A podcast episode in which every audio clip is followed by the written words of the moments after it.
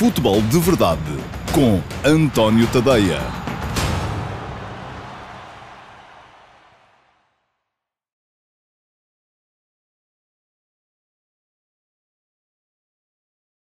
Olá, muito bom dia a todos. Eu sou o António Tadeia. Este é o Futebol de Verdade de uh, quarta-feira, dia 30 de setembro de 2020. Último Futebol de Verdade do mês de setembro.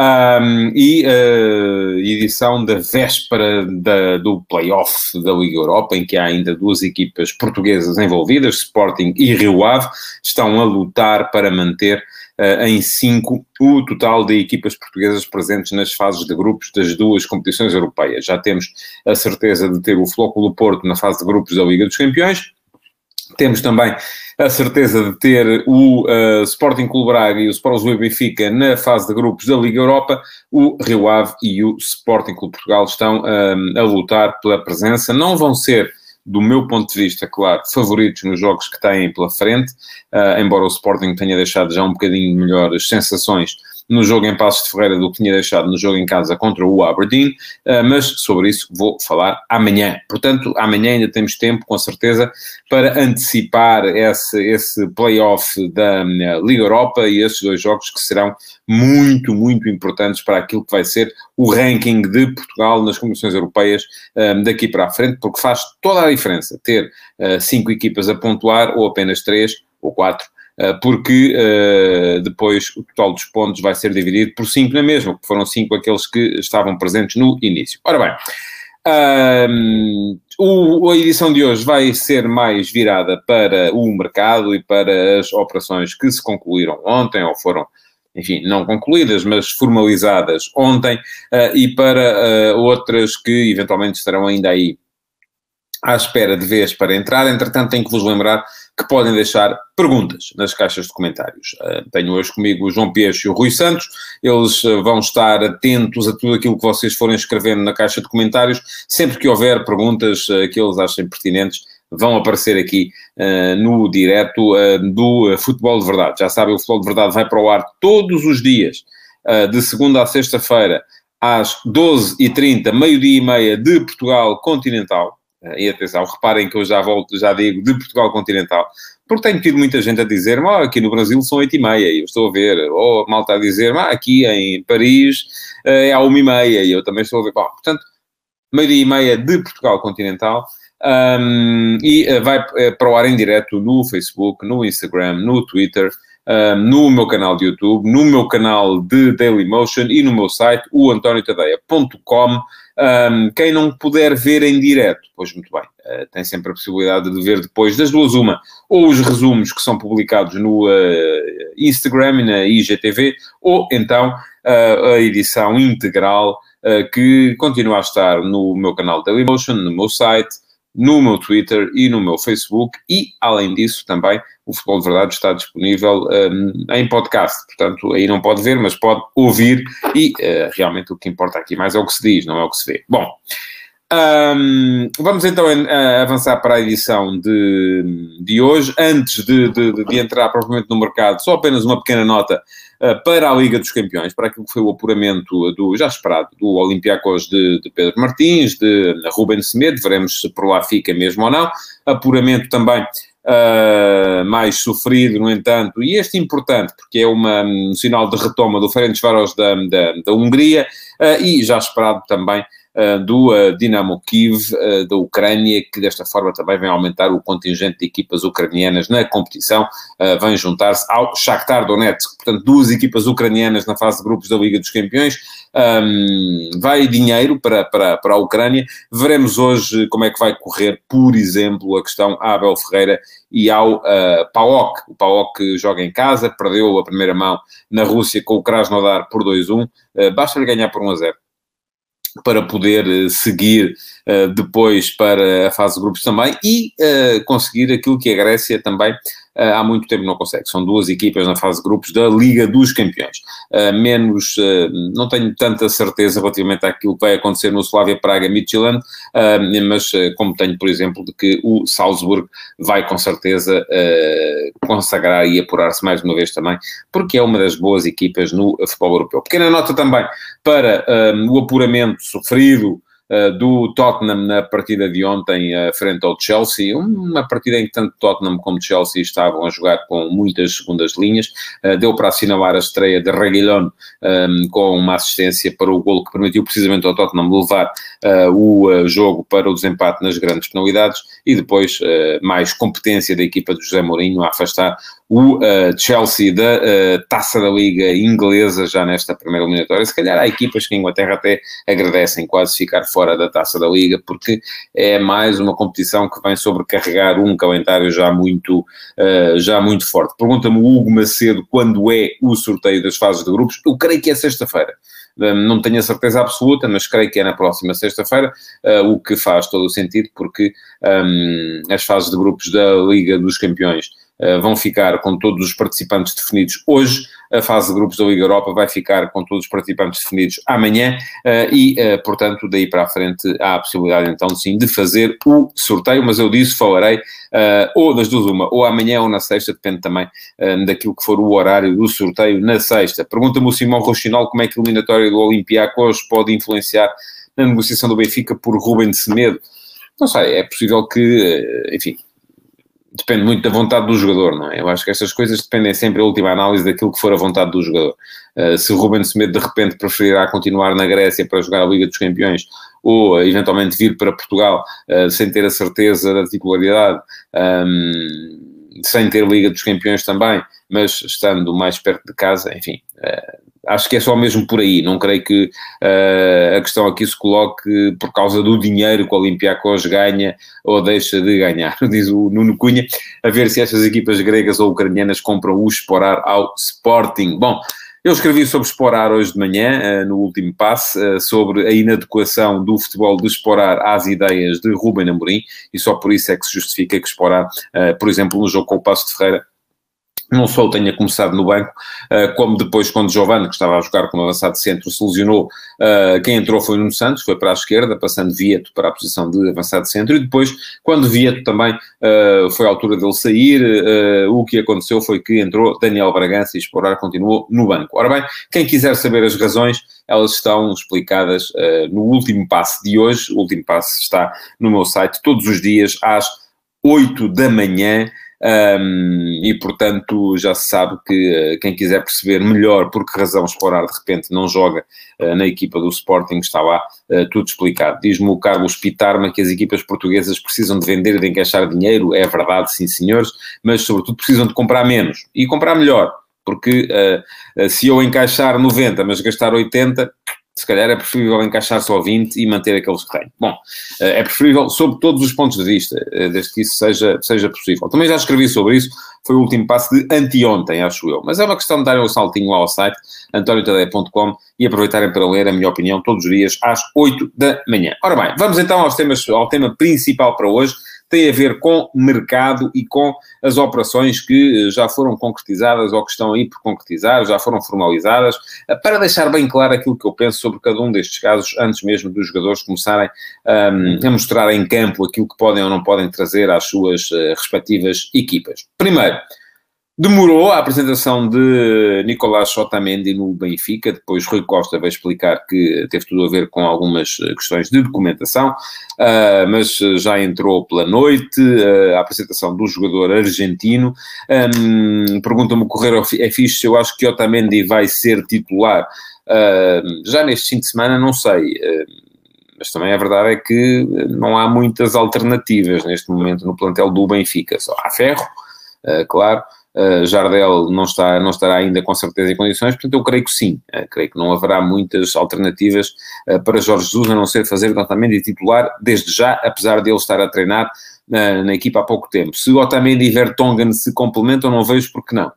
Eh, muito francamente. Mas eu queria falar um bocadinho de Otamendi primeiro, antes de responder às vossas perguntas. Ora bem, Otamendi chega ao Benfica, é verdade, com 32 anos. E muita gente já apontou para isto e disse, ah, pá, 32 anos, é um jogador acabado. Eu próprio disse, atenção, e é preciso perceber, eu próprio escrevi, e está escrito, eh, que não me parece que faça muito sentido o Benfica dar 15 milhões de euros por um jogador de 32 anos. Ora bem, e já me disse, mas 32, mas enfim, Otamendi, eu não disse que Otamendi não servia para o Benfica. Atenção, é claro que serve É evidente que serve.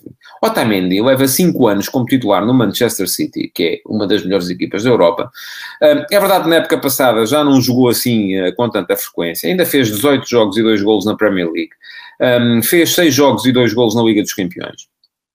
É um defesa central uh, excelente com bola, Diz-me o Carlos Pitarma que ele tem grande currículo e por isso tem tudo para dar certo, mas não é o currículo que vai jogar. Agora, a questão que tem que se entender aqui é a do modelo de negócio.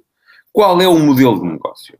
O modelo de negócio é comprar jogadores que depois já não se pode a, a, a rentabilizar do ponto de vista financeiro, por mais que eles sejam rentabilizados do ponto de vista desportivo. Eu quero dizer aqui, com toda a clareza, duas coisas.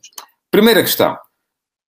Não acho que Otamendi aos 32 anos seja um jogador acabado. Antes, pelo contrário, é um jogador que pode ter impacto substancial ainda assim na Liga Portuguesa. Segunda questão.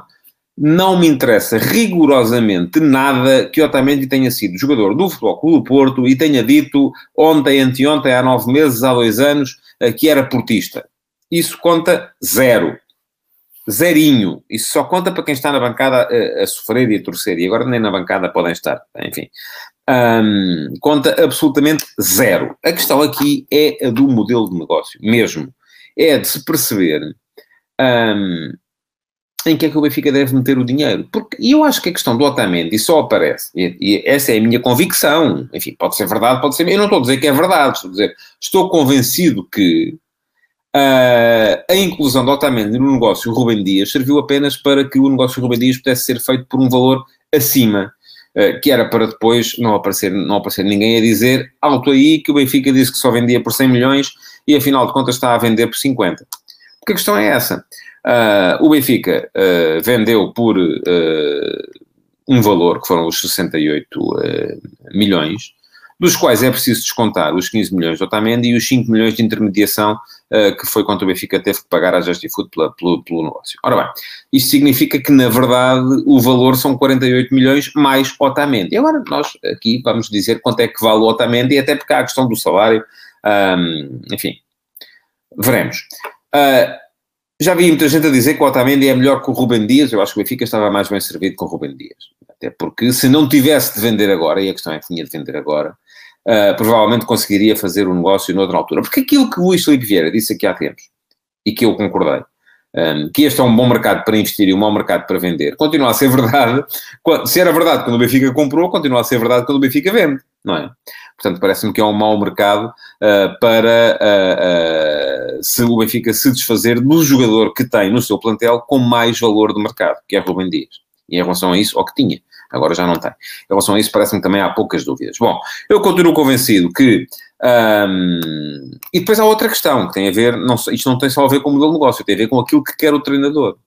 Se de repente o treinador disser assim, ok, então neste momento o Benfica tem para defesas centrais Otamendi, Vertonghen, Jardel, um veterano que, enfim, está lá por, por, e que pode ajudar a enquadrar os outros, já é conhecedor daquilo que é a mística do Benfica, ok? E Ferro, um jovem valor uh, que está, enfim, em, em, em ascensão uh, e ao qual também é importante que seja dado algum espaço para ele poder confirmar ou não. Eu recordo que muitos de vocês aqui há, aqui há um ano diziam que o Ferro tinha que ser titular da Seleção Nacional. Agora, de repente, já não presta para nada. Bom, e se me disserem assim, ok, eh, eu acho que o Benfica se o Otamendi é aquilo que o treinador quer, faz algum sentido o negócio. Agora, se o Otamendi não é aquilo que o treinador quer, se o treinador ainda de repente diz assim, alto lá, como já disse, mas eu ainda quero o Ruben Semedo. Então o Benfica precisa de cinco centrais. Para quê? Não jogam só dois, verdade? Ok, há rotação, uh, vai haver jogos desta competição e daquela e da outra, certo? E quatro não chegam. Portanto, isto só vem a enraizar a minha convicção que, de facto, o Otamendi só veio para poder fazer o negócio com o Dias um bocadinho mais acima. E aí acho que os interesses do Benfica, de facto, não estão a ser uh, muito bem defendidos. Uh, diz o Jorge Ferreira que não crê que faça sentido ter dois centrais veteranos titulares. Bom, não faz nem deixa de fazer. Enfim, é, é, se são os melhores, têm que ser titulares e aí não se olha ao, ao, ao, cartão de cidadão e à idade que lá está escrita. Portanto, aquilo que me parece é que um, Otamendi é e pode com certeza ter impacto uh, no. Diz-me o Correio vai à Central. Pronto, são seis, então venha mais um. não, não me parece. Não me Com, com todos os jogadores que o Benfica já tem para essa posição e com aquele que o Jesus ainda quer, não me parece que seja uh, viável essa, essa adaptação. Um, porque os plantéis têm que ser geridos em função dos jogadores que lá estão. Uh, e, e, e, diz-me o Carlos Pitarma que eu estou focado no. Não, não, eu não estou focado no aspecto desportivo, Carlos. Eu estou focado. Primeiro, sim, primeiro tudo, o Benfica é um clube que joga jogos, não é? E em princípio deve eh, ter equipas para os ganhar. E depois, mesmo o aspecto financeiro, mesmo o aspecto. Aquilo que eu acabei de dizer foi que este é um mau ano para vender, conforme o próprio Luís Filipe Gera já disse, e portanto não devia ter vendido Rubem Dias. Primeira questão. Depois, aquilo que se tratou aqui foi sobretudo de salvar a face um, porque se Otamendi for o jogador que Jesus quer, então aí tudo muito bem. Se não é o jogador que Jesus quer e se só veio para subir uh, uh, o valor de Rubem Dias, sendo que só sobe artificiosamente, porque o dinheiro entra, mas depois sai pelo Otamendi, então aquilo que está aqui em causa é muito simples, é apenas salvar a face, é apenas dizer assim, não, não, nós dissemos que só vendíamos por 100, mas afinal acabámos por vender por 68, que até podem ser 70, está bem, mas desses 68, que até podem ser 71, acho eu, ou 72, aquilo que acontece é que 20 vão logo de vela. E, portanto, não me parece que seja. Isto só serve. Isto também é o aspecto financeiro, só para lhe responder.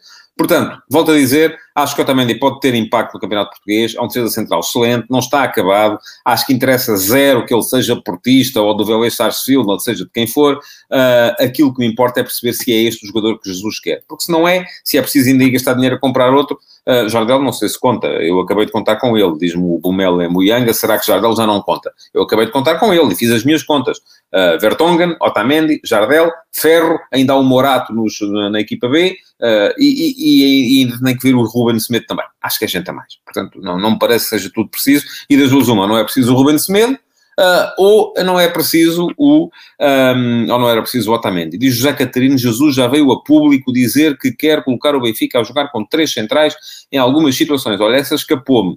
Um, não vou dizer que seja verdade ou mentira, porque de facto não, não, não, não me apercebi dessa, dessa declaração.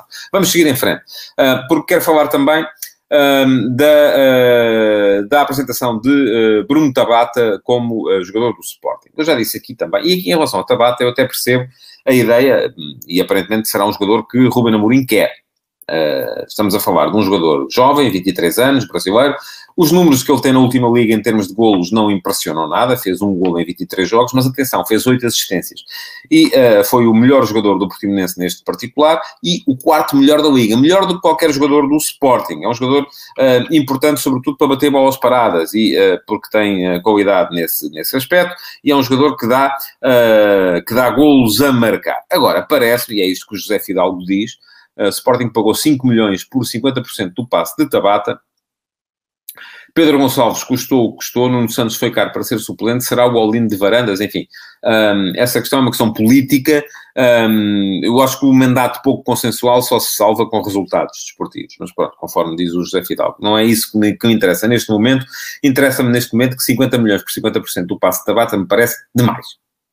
Até aceito a ideia de, da contratação de Bruno Tabata. Sim, é um jogador que com certeza foi pedido pelo treinador, é um jogador que o, em quem o treinador acredita, é um jogador que pode dar ao Sporting um, qualidade no, uh, no último terço, uh, se jogar, porque me parece que o Sporting tem gente a mais também para aquela zona do campo, e reparem, o Sporting tem para jogar ali, estamos a falar de três posições, avançado de centro, mais uh, os dois avançados interiores, o Sporting tem Gonçalo Plata, tem o uh, Tiago Tomás, tem o Sporar, tem o Luís Felipe, tem o Vieto, tem o Giovanni, tem o Bruno Tabata, tem o Pedro Gonçalves. Eu devo-me estar a esquecer de algum, porque não tomei nota e, portanto, uh, mas há, há, com certeza mais. Tem o Nuno Santos também. Portanto, já vamos em nove. É? Parece-me que a gente tem mais também. Uh, se há alguns jogadores com que o treinador não conta, enfim, é outra questão. E então é preciso uh, colocá-los em algum lado onde alguém possa contar com eles. Mas a, a questão que me, que me, pareceu excessiva na questão Tabata foi de facto a valorização do jogador. Porque isto aqui, e atenção, eu não vou dizer que isto seja, uh, diz-me o Jorge Ferreira que Tabata era ideal para jogar no lugar do Otávio no Porto. Eu acho que foi para isso que contrataram o Nakajima também, mas enfim, e é um jogador também do mesmo, do mesmo tipo. Um, mas estava a dizer que, uh, uh, e agora perdi-me um bocado aqui no meu raciocínio, é o problema disto, ser interativo, mas acho que vocês compreendem e preferem assim. Uh, muitos de vocês vieram dizer-me que, e é isto mesmo, Tabata é uma compra possível, que diz o Alcides Correia. É um jovem internacional brasileiro, joga com o Wendel no Sub-23, por acaso não joga com o Wendel, jogou em vez do Wendel, porque o Wendel não foi, e isso pode ser uma mais-valia para o clube e para a seleção e pode perfeitamente no futuro próximo ser rentabilizado e bem. Outro pormenor não menos importante é que é para pagar bem longe no tempo. Isso aí a mim parece-me mal, mas pronto, uh, enfim. Bom, uh, a questão é mesmo essa. É a questão de se perceber uh, que uh, Tabata, do meu ponto de vista, 10 milhões de euros, porque é esta a valorização do jogador. O Sporting paga 5, mas só tem metade do passe. Se quiser ficar, se depois o vender por 20, só recebe 10. Não é? Portanto, para o Sporting ganhar, tem que o vender acima de 10 milhões. E por isso parece-me caro. E volto a dizer aquilo que disse relativamente ao Otamendi, em que eu estava a dizer que a minha convicção era de que o jogador só foi incluído no negócio, não é porque Jesus o quisesse terrivelmente, era porque era preciso salvar a face de quem fez o negócio e fazer subir artificiosamente o valor uh, de Rubem Dias. Também no caso de Tabata, posso estar enganado, estou, mas a, a, convicção que eu tenho, enfim, aquilo de que eu desconfio, é que isto tem muito a ver com a transferência de uh, Rafinha, feita pelo Deco também, é o mesmo empresário, Rafinha, de Rafinha e de Tabata, uh, por valores, eles sim, altamente inflacionados, uh, aqui, há, aqui há uns anos, uh, aqui há dois anos, uh, para o Stade. Portanto, tal como Otamendi, vou dizer, acho que o Tabata pode ser útil ao Sporting, a única coisa que contesta aqui é o valor, da a valorização do jogador, porque não me parece que os 5 milhões sejam, que os 10 milhões sejam reais. Agora, de repente, quando eu, quando eu disse isto, ou escrevi isto, não sei, que há dois dias, apareceu um exército uh, uh, nos comentários a dizer ah, mas o jogador é da seleção olímpica do Brasil. Alto. É porque quando o Benfica contratou o Pedrinho, um, que também é da seleção olímpica do Brasil, uh, não vieste dizer e tal coisa. Por acaso disse. Também achei que era dinheiro a mais. Porque me pareceu também que era dinheiro a mais e o Benfica, entretanto, também já abateu na, na, na enfim, gerou-se ali um problema entre o Benfica e o Corinthians, mas é preciso perceber, diz-me o Mário Rio Oliveira, que o Rafinha não foi inflacionado. Não, fui eu. Então o Rafinha valia mesmo aqueles 20 e tal milhões de euros que o Ren pagou por ele na altura. E tal como o Thierry Correia também valia os uh, eh, 13 milhões que o Valência pagou por ele. Ouça, Mário Rui, um, fazem-se tantos negócios inflacionados. O Rafinha não valia aquilo naquele momento, não tinha feito uh, o suficiente para. Veja os montantes pelos quais se fazem os negócios no futebol europeu. E depois conversamos, depois vamos ver. E por, diz o Correio é fixe que Jorge Mendes, mas não foi o Jorge Mendes que fez, uh, nem um nem outro. Bom, quer dizer, fez o Thierry, uh, não fez o Rafinha. Agora, estava a dizer, vamos então falar da Seleção Olímpica do Brasil, vamos a isso. Tabata, de facto, esteve na Seleção Olímpica do Brasil e, se houver Jogos Olímpicos, uh, e eu tenho a expectativa e a esperança uh, de que eles venham a realizar, com certeza vai estar presente na, na, na, na equipa que o Brasil levar um, à fase final. Agora, é preciso também perceber que Tabata só esteve uh, nessa uh, seleção olímpica porque o Wendel, o Sporting não dispensou o Wendel para ir jogar o torneio olímpico. Um, sim, diz o Josias Martins que 12 milhões e meio por 50% do Nakajima também é a mesma coisa.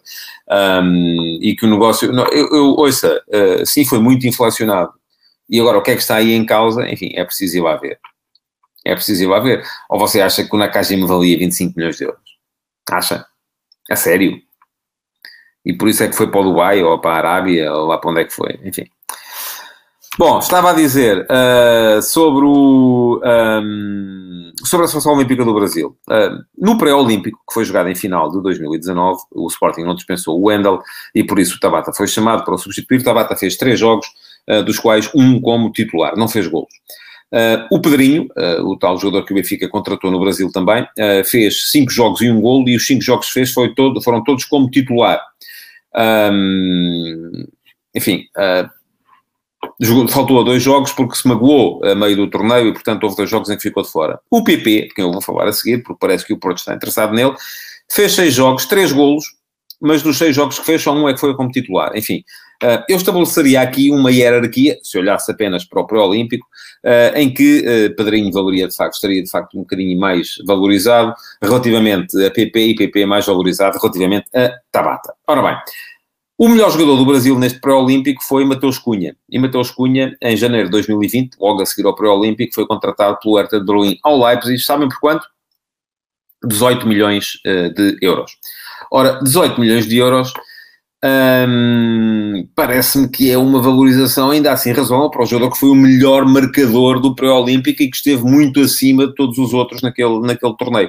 Uh, parece-me que tudo o resto já estamos aqui a saltar um bocadinho para fora de pé. Em relação ao PP, um, excelente jogador, daquilo que eu já vi, e não conheço o jogador em grande profundidade, não sou uh, uh, espectador assíduo dos jogos do Brasileirão ou da Copa Libertadores, geralmente são horas a que já não estou a ver, a ver futebol. Um, ele tá, está com uh, ah, 23 anos também, tal como Tabata e tal como. E, e, fez em 2019 32 jogos, 8 golos pelo Grêmio na Série A. Este ano vai com 6 jogos, 2 golos, uh, mais, uma, mais uma assistência, perdeu vários jogos, um, mas parece-me que é um jogador interessante uh, para o Futebol Clube do Porto. E esta pergunta que o Alberto Correia me faz parece-me interessante também. Uh, se o interesse do Porto no PP será por Nakajima estar na porta de saída ou por causa da venda do Corona. Depende das finanças do Porto. Que o Nakajima foi dinheiro enterrado de forma pouco, enfim, uh, razoável, parece-me absolutamente consensual.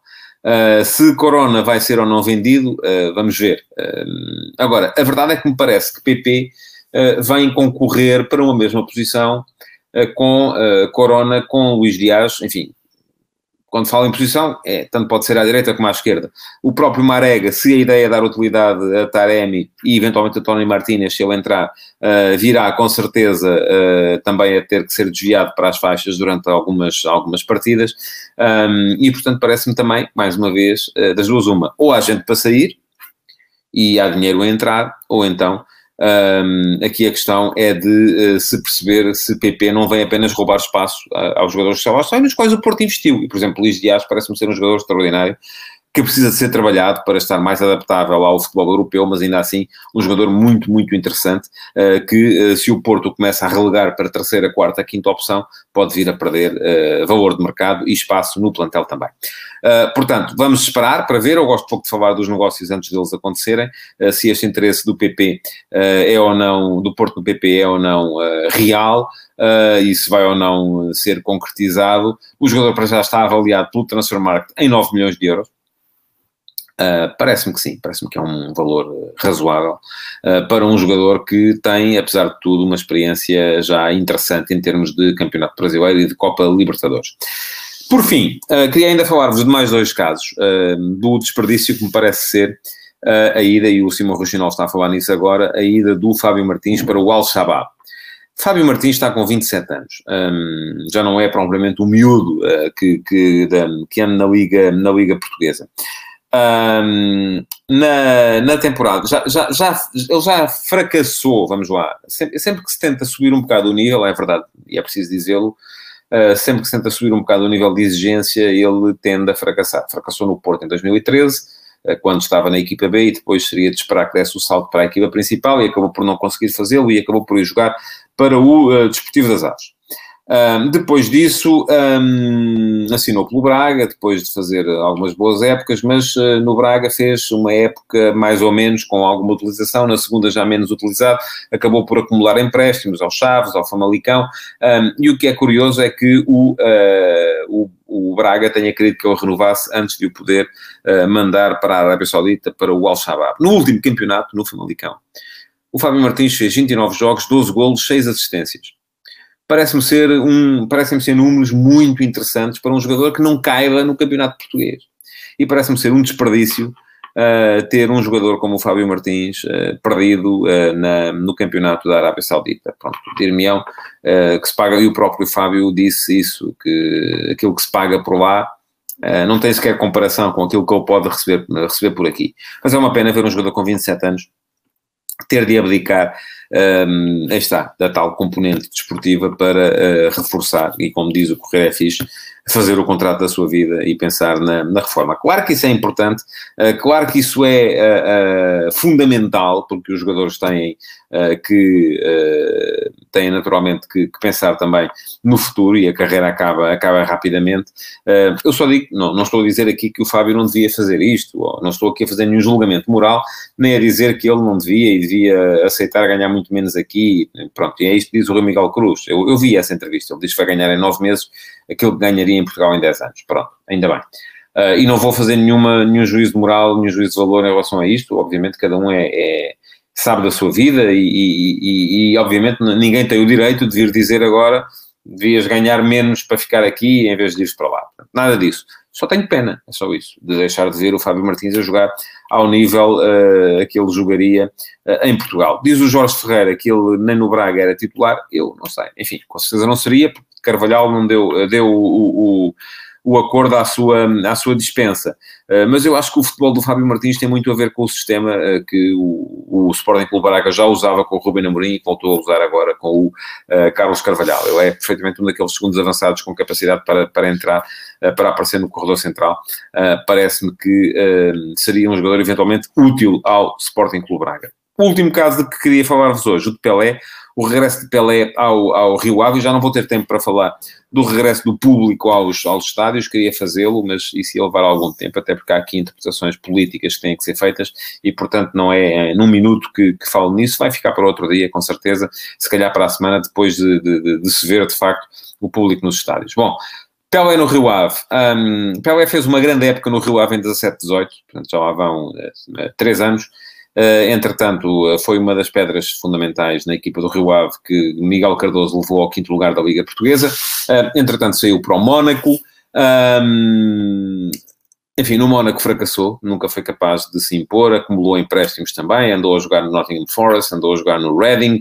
Um, no Reading enfim, não, não conseguiu impulsionar a equipa a fazer um uh, championship ao nível a que se achava que, ele, que a equipa poderia fazer, um, e regressa ao Rio Ave agora com 29 anos. Um, enfim, é um jogador que pode ser muito importante para o meio campo do Braga. Falta ao, ao, ao perdão, para o meio campo do Rio Ave. Acho que falta ao meio campo do Rio Ave um, aquilo que uh, Pelé pode dar. Uma dimensão mais física, uma capacidade de carregar a equipa com a bola no pé uh, que não tem Tarantini, que não tem Filipe Augusto, uh, e portanto pode ser um jogador nesse aspecto uh, fundamental para o equilíbrio do meio campo na equipa de Mário Silva. Veremos se vai ser assim ou não. Vamos ver também como é que vem o Pelé, se é o Pelé de há três anos ou se é um Pelé a quem uh, três anos de desilusões desportivas possam ter roubado alguma, alguma capacidade dentro do campo. Enfim, isso é para ver depois quando os jogadores começarem a jogar. Para já, aquilo que tenho que vos dizer é que uh, pedir-vos para colocar o vosso like na emissão 2 do Futebol de Verdade, para partilharem, para que os vossos amigos também possam assistir a ela e para uh, continuarem a deixar perguntas, porque aquelas que uh, não forem, uh, não, não tiverem sido respondidas aqui hoje, poderão ficar com certeza para o Q&A do próximo sábado. Muito obrigado por terem estado aí então e até amanhã. Futebol de Verdade, em direto de segunda a sexta-feira, às 12h30